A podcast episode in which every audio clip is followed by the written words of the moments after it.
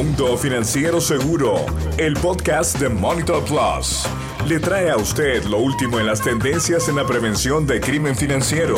Entrevistas con líderes de opinión y expertos que compartirán valiosa información sobre lo nuevo en la industria financiera. Mundo Financiero Seguro. Recorremos el mundo para conocer las últimas tecnologías que le permitirán a usted y a su institución estar al tanto de la información que agregue valor a su negocio.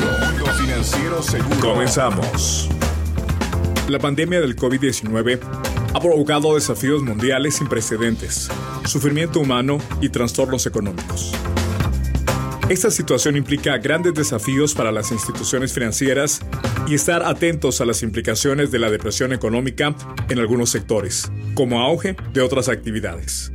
Los inherentes cambios de comportamiento de los clientes, el incremento de canales virtuales, el aumento exponencial de demanda en determinados bienes y el mayor uso de activos virtuales generan nuevos riesgos emergentes para las instituciones en cuanto a ser utilizadas para legitimar capitales de procedencia ilícita. Ante este escenario, es primordial la aplicación de buenas prácticas y los mecanismos automatizados de respuesta a las amenazas y vulnerabilidades que surgen de la crisis del COVID-19. Organismos como el Grupo de Acción Financiera GAFI y el Comité de Basilea han emitido documentos con recomendaciones para que las instituciones financieras se protejan adecuadamente. En el presente podcast analizaremos el entorno financiero en el nuevo orden económico mundial y algunas de las principales recomendaciones para mitigar el riesgo de lavado de dinero y financiamiento al terrorismo.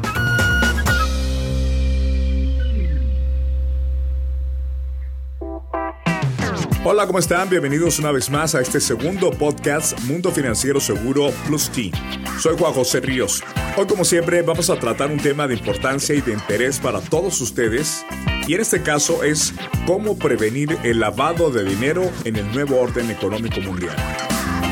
Para eso nos acompaña en esta ocasión Raúl Castellanos, gerente de soluciones de cumplimiento. Raúl, ¿cómo estás? Bienvenido. Mucho gusto, Juan José. Un placer estar acá con ustedes. Y desde Colombia, Ilian Vasco, VP de Marketing y Producto. Ilian, bienvenido. Hola Juan José y Raúl, buenas tardes. Un gusto saludarlos y muy contento de estar en esta mesa de trabajo. Muchísimas gracias. ¿Cómo prevenir entonces es el tema del lavado de dinero en el nuevo orden económico mundial? A los dos les hago la siguiente pregunta. ¿Cómo ven este entorno económico a nivel regional en cuanto a la reactivación económica? Bueno, ahorita estamos saliendo a una siguiente fase del COVID. Digamos que en los primeros meses de confinamiento se comenzaron a dar diferentes comportamientos en cuanto a los clientes. El primero fue, por supuesto, comenzar a utilizar más canales digitales y también que se dividió la economía entre actividades esenciales y no esenciales. Eso provocó un desborde de demanda por productos médicos, alimenticios y suplementos de dieta, digamos, y por otro lado la depresión de la economía. Entonces, eh, eso se mantuvo durante los primeros meses, lo cual provocó cambios importantes de comportamiento y ahora estamos en la siguiente fase que es la reactivación económica. Estos meses han sido importantes porque han habido cambios de comportamiento muy bruscos en diferentes actividades económicas y ahora nos enfilamos al reordenamiento, a los incentivos de reactivación económica y todo esto provoca que hayan eh, factores disímiles económicos en los cuales se hace más difícil detectar, detectar cuáles son las actividades que genuinamente están recobrando su ritmo y cuáles son aquellas que están siendo influenciadas por actividades ilícitas. Entonces, sí se vuelve una tarea muy importante y muy analítica para las instituciones financieras el determinar el ritmo genuino que tienen algunas actividades y cómo se pueden infiltrar dineros de procedencia ilícita en este nuevo orden. Ilian, Raúl nos habla de incentivos. ¿Cuáles serían esos incentivos dentro de esta reactivación? Si lo ponemos desde este nuevo punto de vista en el orden económico mundial. ¿Y cómo detectar cuáles son ilícitas? Hola Juan, qué buena pregunta. Eh, primero referente a los incentivos, pues yo diría que hay diferentes reflexiones y discusiones pues muy interesantes eh, sobre cómo nos va a tocar vivir de ahora en adelante y cómo se va a adaptar todo este mundo financiero y empresarial a, esta realidad. Eh, muchos dicen que esto definitivamente va a cambiar eh, y que va a ser otro mundo. Yo voy muy de la vida de que pues, vamos a seguir en lo mismo, pero que evidentemente pues hay ciertos cambios que, que hay que tener en cuenta y que, y que dentro de un término corto de tiempo pues nos va a afectar. Entonces, eh, dentro de ese marco, eh, digamos en Colombia y en varios países se han dado diferentes proyectos para apoyar diferentes industrias afectadas.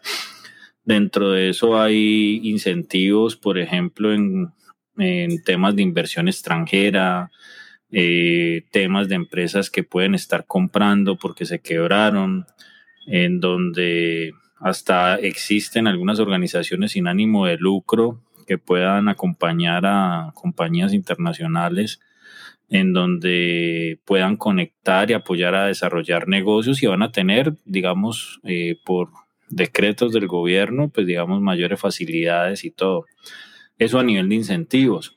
Ahorita sobre eso, ¿cómo hacemos para detectar cuáles son ilícitas? Ahí es donde está lo interesante del tema. Yo creo que lo primero que podemos hacer es identificar los riesgos a los cuales estamos expuestos, tenemos que conocer los negocios, tenemos que hacer siempre una debida diligencia sobre los negocios que puedan eh, o podamos estar generando, saber que hoy el mercado está cambiando y pareciera que va a cambiar el modelo financiero tradicional. No me atrevo a decir que va a cambiarlo ahorita, pero sí poco a poco eh, se vienen pues diferentes crecientes como las fintech en donde hay eh, un modelo económico muy expedito, rápido, facilidades y adicionalmente está el tema de los criptoactivos con todo ese tema de la transformación digital que va a ayudar también a que eh, pues haya mayor facilidad de mover recursos y grandes recursos y esto pues definitivamente significa un riesgo y pudiera ser el primer marco para empezar a detectar cuáles son las actividades ilícitas. Gracias, Silvia. Ahora, contigo, Raúl, hablemos de los riesgos. Los riesgos emergentes que surgen del lavado de dinero, sobre todo dentro de un escenario del COVID-19.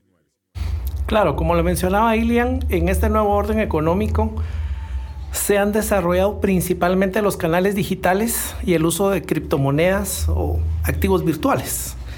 Entonces, los riesgos emergentes tratan, diría yo, desde dos grandes áreas. El primero, toda la economía digital, digamos, cómo identificamos hoy día al cliente de manera remota. Las regulaciones que hemos mantenido hasta antes del COVID asumían que una persona podía ir presencialmente a una sucursal bancaria y hacer un inicio de relaciones. Fuera un banco, una cooperativa, cualquier otra institución, siempre iba a haber una relación cara a cara hoy día principalmente eh, es digital. Entonces, eh, hay algo importante. Eh, la pandemia aceleró muchísimo la incorporación de la tecnología en las relaciones humanas. Entonces, si bien es cierto, ya habían algunos bancos que habían iniciado sus operaciones totalmente digital, ahora todos se vieron forzados a acudir a estos canales. Entonces, los riesgos emergentes tratan, hoy día ya no tengo un cara a cara total, sino que tengo que enfrentar canales digitales que dependo de que el cliente se valide con autenticaciones como biométricas, que me incluya documentos, que yo pueda aprovechar información de redes sociales eh, para poder comenzar una, relación. Entonces, eh, por un lado es este. Por el otro lado, nuestras economías en Latinoamérica son puramente informales y eso también gatía el mayor uso del efectivo y por supuesto, yo hablaba del tema de incentivos económicos desde el punto de vista de que ahora los gobiernos lo que están haciendo, y parte de ello publicó el INGUAT en estos días, que quieren reactivar el sector turismo, por ejemplo. Entonces, lo que están buscando los gobiernos es eh, volver a tomar el ritmo con turismo, construcción y una serie de actividades que estaban eh, en depresión para reactivar la economía. Bajo esa sombría, eh, muchas organizaciones criminales lo que están haciendo es aprovechar el comprar algunos establecimientos de estas economías en depresión para poder tener una fachada ideal de cómo legitimar capitales. Entonces, los riesgos emergentes los tenemos. Desde el punto de vista digital, ¿cómo aprovecho yo para poder autenticar a mi cliente, poder iniciar una relación comercial y mantenerlo dentro de los parámetros de su actividad económica, que dicho sea de paso va a seguir cambiando? Digamos, si es un cliente que se incorpora y que está en una actividad en depresión que va a tener incentivos como el turismo, van a haber cambios importantes en ese, en, ese sector. Entonces, los riesgos están relacionados con la persona, cómo la abordo. Ahora, ahora es remoto. Está relacionado con cómo yo a lo interno de la institución atiendo esos riesgos, porque ahora también tenemos trabajadores remotos. Entonces no necesariamente tienes acceso a expedientes físicos, análisis de información, poder validar alguna documentación y todo eso abre, abre posibilidades. La parte importante es que la tecnología, así como ha permitido la aceleración de la revolución industrial 4.0, también nos brinda técnicas de cómo poder autenticar al cliente con biométricos, georreferenciación, eh, poderlo cruzar con redes sociales. Así que esa es la nueva convivencia que las instituciones tienen que asumir. Gracias, Raúl. Ahora, Ilian, ¿qué tipo de herramientas dispone Plus T a través de Monitor para poder determinar y de alguna forma certificar que los usuarios son los que dicen ser? Tú puedes platicar un poco más de esto. Gracias, Juan. Eh, antes de responder puntualmente la pregunta, eh, quisiera comentar que bajo mi concepto, el virus o la pandemia, eh, como lo queramos llamar, no ha creado como tal algo nuevo, bajo mi percepción, sino que realmente ha potenciado algunos temas que ya venían mal que ya venían, digamos, en declive y, que vienen, digamos, afectando a la sociedad. Entonces, digamos que como algunos ejemplos, eh, esto ha generado, digamos, una explosión del tema de tráfico de medicamentos, eh, todo el tema de las empresas benéficas fantasmas, en donde se debe apoyar ciertas actividades económicas, eh, el tema de la flexibilización de los requerimientos de ciertas actividades económicas que en su momento, cuando estábamos en los momentos más complejos de la pandemia, eh, tuvieron esas flexibilidades. Estamos hablando de todo lo que tiene que ver con la producción y, todo el tema alimenticio, eh, temas de bioseguridad. Hablando del sector financiero, eh, pues una explosión de un momento a otro, operaciones financieras en modo remoto o lo que se conoce como no presencial y definitivamente, como para cerrar con broche de oro, todo lo que tiene que ver con la Navidad de la corrupción, porque realmente se hicieron su Navidad y Año Nuevo. Entonces, dentro de este marco, eh, ya para responder puntualmente eh, sobre las herramientas que disponemos en la compañía para, para apoyar a todas las instituciones y saber que un cliente puede hacer o no puede hacer esa persona, hemos venido trabajando eh, desde hace varios años en diferentes temas, eh, cumplimiento de diferentes normativas, que mucho van en línea con lo que estamos hablando. Y como comentaba Raúl, por ejemplo, es todo este modelo de identificación digital.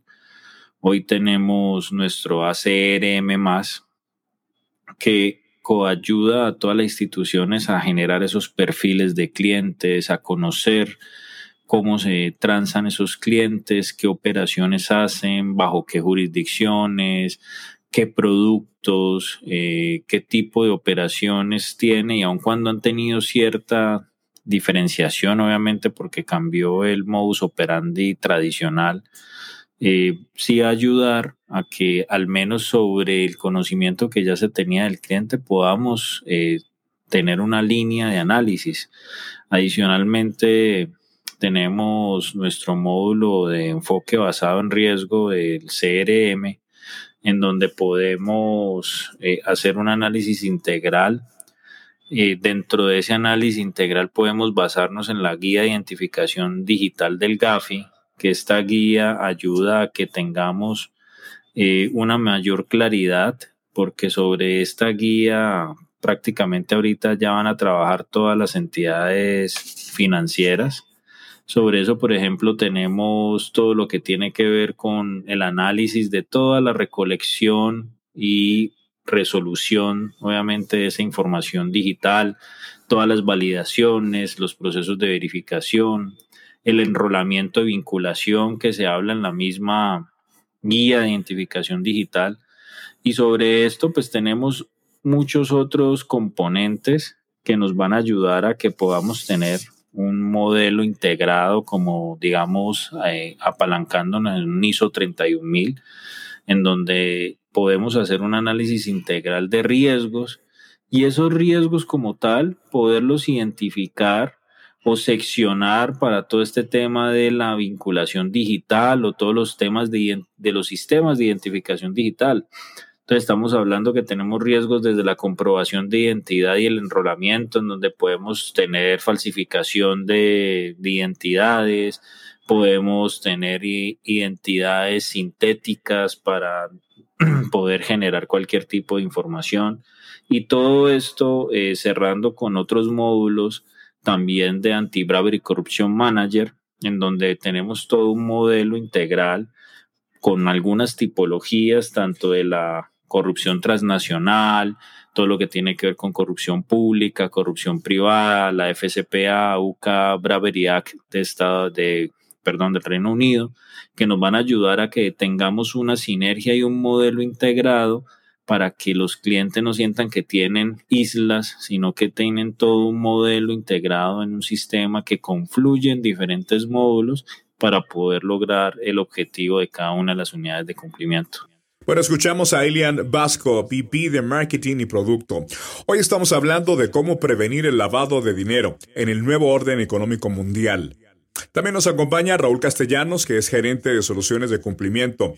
Y bueno, Raúl, para ti, la siguiente pregunta. ¿Cómo ha cambiado los hábitos de los clientes y el impacto que ha tenido a nivel digital? Claro. Eh, Mastercard acaba de hacer un estudio a nivel global donde ellos evaluaron el cambio de comportamiento particularmente con los medios de sin contacto, digamos tarjetas, celulares, iWatch, etcétera, digamos cualquier dispositivo que, tenga comunicación cercana de tal manera que, te evite el contacto.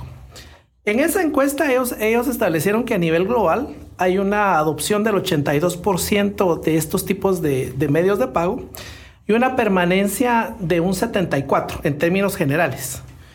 Interesantemente en Latinoamérica, eh, los números son más cerrados. Ahí tenemos una adopción del 78%, pero una adopción del 76%. Entonces, eh, el hábito eh, sin duda se movió al canal digital. Creo también que es muy importante anotar de que la población latina está compuesta por un, alto índice de jóvenes que digamos los millennials y las personas que van adoptando nuevas tecnologías también eso apoya mucho en que ellos adopten este, este, estos tipos de tecnología. Entonces, lo que se espera para Latinoamérica es de que el cambio en lo que es las economías bancarizadas se muevan de una manera muy importante hacia estos medios eh, sin contacto y operaciones digitales. También hay proyectos del, Banco Mundial y del Fondo Monetario Internacional que vienen apoyando en Latinoamérica la bancarización. Hoy día también hay eh, empresas telefónicas que, se están dedicando a promover billeteras electrónicas, donde tú ya puedes hacer una carga de saldo a tu celular y eso lo puedes monetizar a través de las diferentes redes de cajeros en Guatemala para hacer un retiro sin tarjeta. Entonces, de los dos lados, tanto los que estamos bancarizados y las personas que están adoptando nuevos medios de pago, se están moviendo este tipo de canales. Ha sido importante. Eh, realmente, como te decía, la pandemia vino a acelerar estos procesos. Eh, también, como mencionaba Ilian, los temas de ciberseguridad y análisis de dispositivos se suman ahora. Desde algunos años ya se venía tocando el tema de la convergencia de prevención de fraude y de prevención de lavado de dinero. Hoy se suma un tercer actor, que es la ciberseguridad. Porque también obviamente al movernos a canales digitales entra también todo el tema de los riesgos. Entonces pueden haber hackeos. Eh, hoy día, digamos, eh, casi todas las semanas hemos tenido noticias de bancos que han sido hackeados, que les han robado la información. En Sudamérica se han dado casos importantes de bancos que inclusive han tenido que cerrar sus sucursales. Han habido empresas eh, que ofrecen servicios de GPS, fitness, etcétera, cadenas hoteleras. Entonces, en general, yo diría, ¿Hemos cambiado los hábitos? Sí. Los bancarizados se movieron a digitales, los no bancarizados se están moviendo a billeteras electrónicas. La ciberseguridad se suma como un tercer actor en el medio, pero también aporta eh, como mencionaba Ilian, las soluciones de Monitor Plus ya venían trabajando con reconocimiento de dispositivo, correlacionándolo con mm. la actividad del cliente. Y esto lo que ha hecho es que, que, exactamente. Entonces eso lo que hace es de que se fortalezcan esos vínculos del cliente con su dispositivo, con su forma de actuar en canales, y eso hace que la visión holística que presenta Monitor sea más robusta. Gracias, Raúl. Ahora, Ilian, ¿qué recomiendan ustedes a las entidades para que logren mitigar estos riesgos emergentes de lavado de dinero que se están potencializando de cara a esta pandemia del COVID-19 y que nos obligó a transformarnos digitalmente? Bueno, Juan, referente a la pregunta, lo primero a recomendar es saber que varios sectores o empresas definitivamente están en una crisis financiera. Y pues eso es lo conocido por todos. El tema es que en crisis eh, siempre hay oportunidades, de las buenas y de las malas. Entonces, eh, frente a eso, primero sabiendo eso y sabiendo que hay caída de precios de acciones, caída de títulos de deuda, commodities, mm, múltiples activos financieros que han tenido afectación, muchos de ellos porque al final también tenían sus problemas de tiempo atrás, ¿no? Eh, pero que pudieran estar en un tema de burbuja de capital por la financiación, entre otros, eh, que no vamos a entrar allá porque pues son temas polémicos ahora. Sería como lo primero es conocer en qué terreno estamos parados.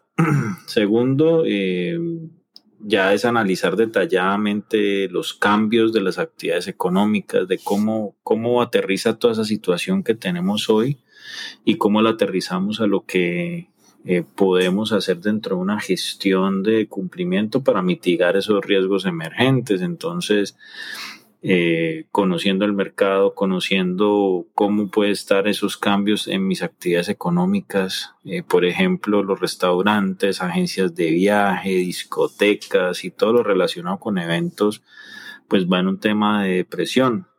Entonces, si yo puedo empezar a ver cómo comparo esta información, eh, con los mismos clientes que yo tengo, pues si yo veo algún comportamiento disímil dentro de este modelo, pues puedo tener una señal de alerta. También eh, un punto interesante es, por ejemplo, ver eh, la transformación que muchas empresas dieron, en donde, por ejemplo, ciertas actividades como, por ejemplo, las textileras pasaron a producir elementos de bioseguridad. Entre ellos está, por ejemplo, la ropa, eh, mascarillas, entre otros, obviamente, pero dentro de este orden de ideas, lo que hay que analizar es cómo ese comportamiento, esa tipicidad se puede encontrar. Entonces, sobre eso, por ejemplo, puedo tener las costumbres transaccionales para comparar, por ejemplo, un cliente con la actividad comercial o su actividad económica. Entonces, si tengo un restaurante, todos los restaurantes están mal, pero si tengo un restaurante que va en boga, que está creciendo el 300% ahorita que viene de pandemia, pues eso es raro. Algunas actividades económicas sí vendrán creciendo, pero porque se transformaron y es lógico que se transformen. Entonces ahí empezar a encontrar en dónde puede haber una tipicidad, porque claramente pues esto nadie lo ha vivido y nadie puede decir cómo sería el tema de esas costumbres transaccionales. Eh, podemos, digamos, eh, establecer sobre eso otras herramientas, como por ejemplo la segmentación, que siendo un modelo de inteligencia artificial no supervisado, pues nos puede ayudar a encontrar, eh, obviamente, lo que el humano no puede, y dentro de unos procesos matemáticos muy interesantes que realmente pueden ayudar a las compañías a trabajar en eso. También en esa misma línea, como lo comentaba Raúl ahorita en su intervención, ver otros temas que podemos hacer llegar a nuestro modelo de monitoreo holístico.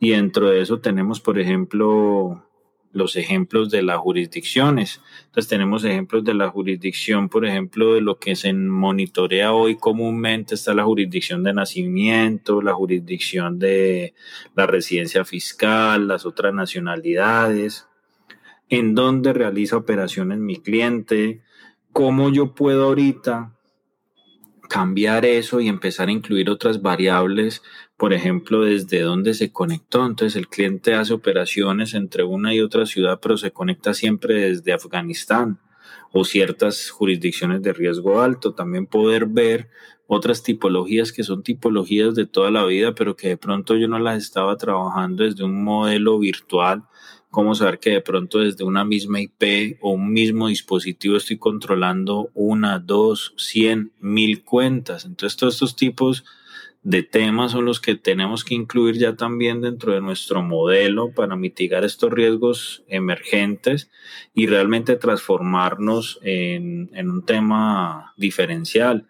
Está el tema también, por ejemplo, empezar a ver cierto tipo de aplicaciones, porque un cliente que se conecta a, nuestra banca en Internet o a, nuestra banca móvil, tiene aplicaciones como Tor, eh, porque tiene ciertos dispositivos que puedan generar una señal de alerta interesante y que pudiera confluir esto con eh, las áreas de ciberseguridad, porque realmente para pues, ahorita cumplimiento no va a entrar a, meterse a crear todos los modelos de ciber, pero sí puede utilizar toda esa información de estos modelos de ciberseguridad. Entonces, como que ahí empiezan eh, a trabajar en unas sinergias entre áreas que pueden ayudar mucho a que se pueda dar un tema de cumplimiento efectivo. Ahora quiero hacer un comentario en relación al lavado de dinero según una publicación de Prensa Libre en Guatemala, donde informa que se disparó el monto de transacciones sospechosas en el 2019. De hecho, hablando de estadísticas, se habla de un incremento del 40% y un 4.7% en reporte de transacciones sospechosas. ¿Tenemos alguna idea cuánto ha incrementado de 2019 a la fecha, ahora que estamos en el 2020, septiembre de 2020? No hay cifras oficiales, digamos, de cómo ha variado esto. Lo que sucede es de que ha cambiado tanto, y eso, y eso, y eso es algo que yo quería comentar en adición a lo que comentaba Ilian. Realmente los sistemas eh, en este año, lo que va corrido el año, sobre todo de marzo en adelante, incrementaron en un 700% los ataques cibernéticos.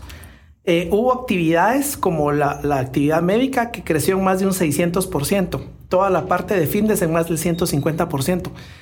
Eh, hay otras actividades que se deprimieron y que ahorita están comenzando a resurgir. Entonces, realmente los sistemas tuvieron un efecto espuma de actividades muy aceleradas y otras en franca depresión. Entonces, el poder entender cuáles eran los movimientos legítimos y cuáles no, se vuelve complicado. Entonces, eh, no podemos tener una, una cifra aterrizada, digamos, de, de, cómo, cómo ha cambiado esto. Lo que sí podemos decir es que las reglas del juego cambiaron como te decía, hay muchas eh, entidades, organizaciones criminales que han comprado establecimientos en depresión para poder inyectar fondos a esto. Y entonces lo que sí vamos a necesitar desde ya es sistemas que manejan muchos datos analíticos de análisis de tendencias para poder detectar ese nuevo normal. Ese creo yo que es el gran reto que tenemos ahorita, que ya, de hecho, Deloitte acaba de publicar una, una encuesta en Latinoamérica de cómo los países están reactivando qué actividades según, obviamente, la influencia que tenga el país de producción. Entonces... Eh, parte de lo que también mencionaba Ilian es el tema de las criptomonedas. Hoy día se ha disfrazado mucho el, tema de las ayudas eh, humanitarias o también de los equipos de rescate que les dicen le vamos a dar tal cantidad viático para que usted y su equipo puedan visitar algún área, entreguen donativos. Y de pronto le dicen, ahí saben qué, les vamos a hacer unas transferencias adicionales porque necesitamos que a ciertas eh, organizaciones no lucrativas les hagan transferencias en criptomonedas. Y ahí están disfrazando también ellos lavado. Entonces... Ahorita yo te diría que hay una nebulosa, un efecto espuma de, todo, lo que, de todo lo que estamos pasando y será tarea de podernos analizar ya ex post eh, qué resultados hemos tenido. Pero sí, el mercado ha cambiado tanto y tan rápido que no creo que ahorita una cifra que, que se pueda aterrizar. El GAFI y Basilea sí han hecho mucho énfasis en el hecho de análisis de riesgos emergentes, readecuación de indicadores en cuanto a las instituciones y la calidad de los reportes de operaciones sospechosas, que en parte se ven limitadas porque como el personal está remoto, no necesariamente tiene todos los recursos, hay muchos equipos de trabajo que se han reducido. Mm. Entonces, sin duda la actividad de legitimar capitales se ha mantenido. De hecho, también, eh, como se mencionaba anteriormente, temas de corrupción y enriquecimiento ilícito eh, también se han, se han visto, digamos, favorecidos desde el punto de vista que muchos gobiernos han tenido que entrar a licitación directa para poder reaccionar ante la emergencia. En todos esos, eh, digamos, rangos de oportunidad seguramente se está filtrando, pero cifras aterrizadas todavía no hay públicas. Muy bien, Ilian, pero si tenemos claro que este monto estimado del 40% del 2019, para lo que va del 2020, ¿ya ha incrementado? En este momento no quisiera como arriesgarme a asegurar que se ha dado un incremento. Además porque estamos hablando de diferentes países, culturas, reguladores.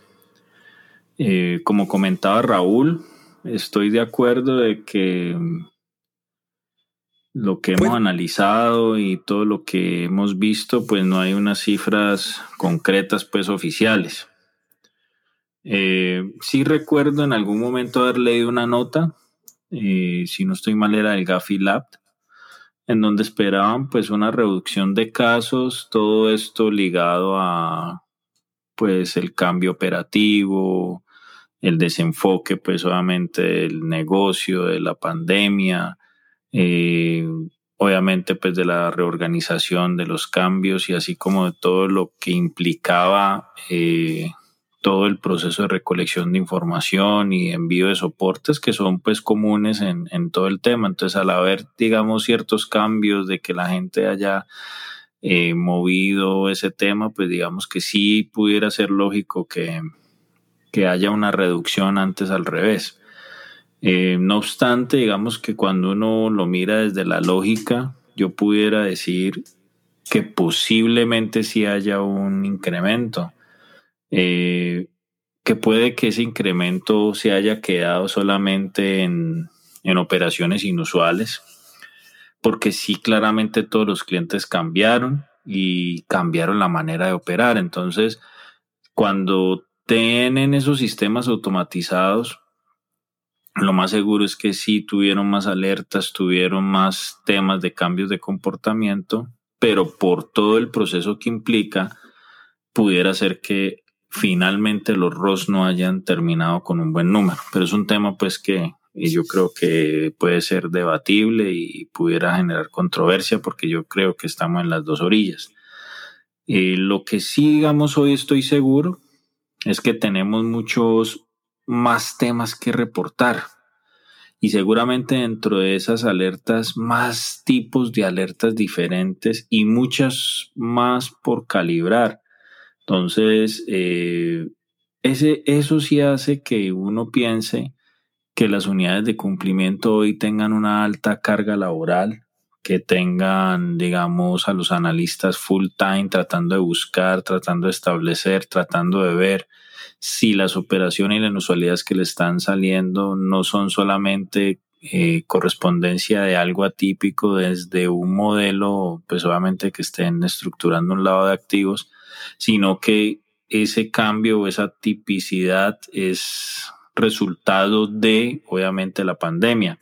Entonces, dentro de todo eso, eh, pues sí lo que uno puede pensar es que las entidades y hasta los mismos gobiernos pues obviamente están enfocados en combatir la pandemia y digamos que ahorita es un tema en este nuevo despertar y que ya estamos saliendo en parte en, esas otras fases de la pandemia, eh, venga un repunte de las operaciones sospechosas. Hay un tema bien interesante y es que tenemos que ver que tenemos dos grandes focos que tenemos que ver y que se, deben estar viendo seguro en las instituciones financieras y es lo primero los criptoactivos, en donde estos criptoactivos, eh, digamos que Gafi ya estableció las banderas rojas para, para estas actividades, para que tengan en cuenta las instituciones financieras las banderas rojas. Dejó establecidas muchas eh, consideraciones importantes y casi que como que sea el banderazo para que vea instituciones financieras. Esto es un tema que llegó para quedarse y ahorita tienen que tener estos controles pues para prevenir que no lo están utilizando porque seguramente muchos clientes hoy están metidos en el tema. Eh, hay ciertas facilidades, pudiera tenerse un tema de combinación, hay unos mixer que le llaman que combinan las combinan los criptoactivos para perder ese rastro eh, uno puede comprar o un criptoactivo, digamos, en hablando de Bitcoin, yo puedo comprar o todo un Bitcoin o parte de un Bitcoin. Entonces hace que esta gestión sea compleja y muchos de esos son peer-to-peer, o sea que eh, dentro de ese esquema pues también es mucho más difícil saber por qué no se está trabajando con una empresa directamente. Otro tema bien importante es el tema de la corrupción, que seguramente debe estar generando muchos casos y seguramente algunos reportes porque han sido movimiento también de los medios de comunicación en donde pues claramente está desbordado, eh, seguramente van a tener temas de sobrecostos en contratos, eh, sobrecostos en temas, por ejemplo, de ventiladores, que se han visto noticias, insumos, insumos médicos, infraestructura, entonces, para resumirte el tema, eh, sí considero que deben estar full en las entidades de cumplimiento, pero creo que al final no, no hay un mayor número de operaciones sospechosas. Ya lo veremos de pronto más adelante con los, con, con los reportes oficiales. Lo que sí, digamos que estoy totalmente seguro es que ahorita el espectro de lo que se tiene que controlar en las entidades financieras es mucho más grande, es un modelo más complejo, definitivamente va a requerir la aplicación de una tecnología y adicionalmente unos sistemas automatizados que sirvan a que pueda confluir esa información de la mejor manera eh, para que con todo esto puedan generar unos reportes de valor y que puedan tener, digamos, también aportar una excelente calidad a cada uno de esos casos. El Vistazo. Monitor Plus ACRM es un módulo especializado que apoya a las instituciones en el cumplimiento de regulaciones locales e internacionales. Cuenta con diferentes funcionalidades útiles para la prevención del lavado de activos. Además, ayuda a gestionar requerimientos de conocimiento de clientes, empleados, terceros y beneficiarios finales. Esta solución permite determinar y asociar el riesgo del cliente durante toda su relación comercial aplicar medidas de mitigación y analizar las costumbres transaccionales, comparándolas con parámetros y modelos de detección probados en alrededor de 400 instituciones financieras. Gracias, estamos por llegar a las conclusiones del tema de hoy. Quiero hacer una pregunta para ambos, Raúl e Ilian.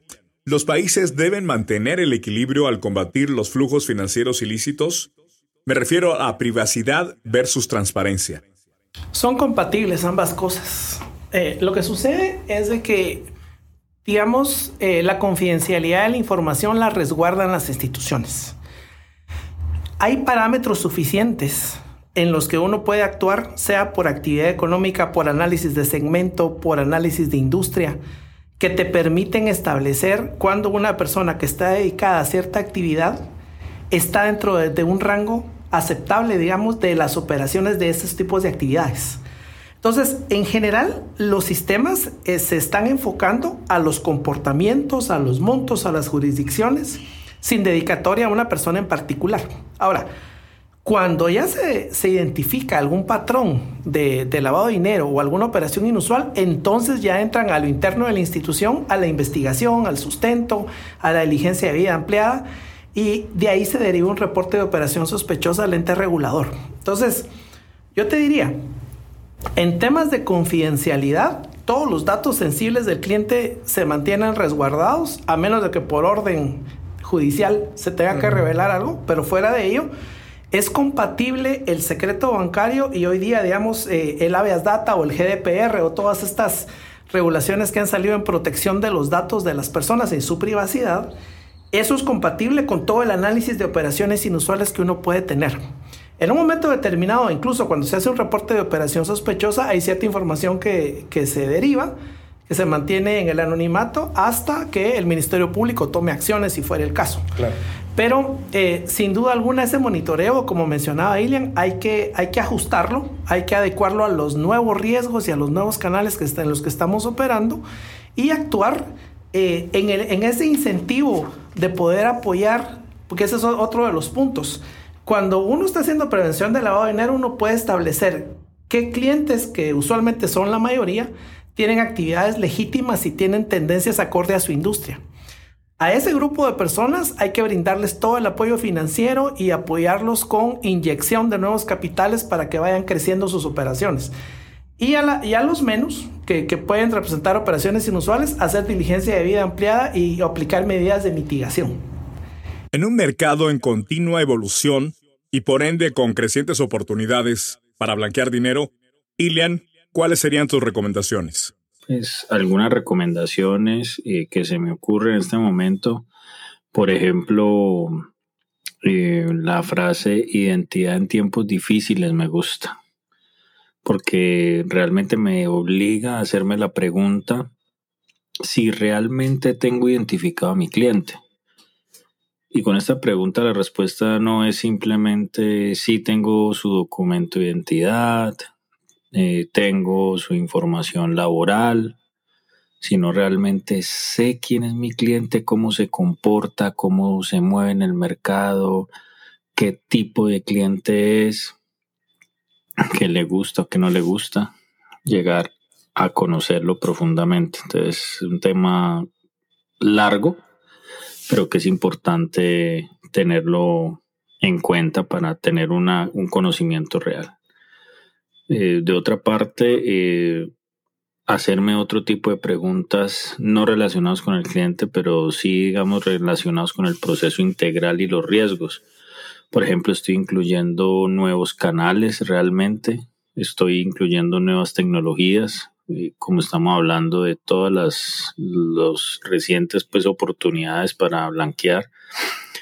Si realmente he hecho un análisis de riesgo actualizado de lo nuevo que se viene en el mercado y cómo me puede aplicar bajo mis condiciones, bajo mis operaciones, mi nicho de mercado.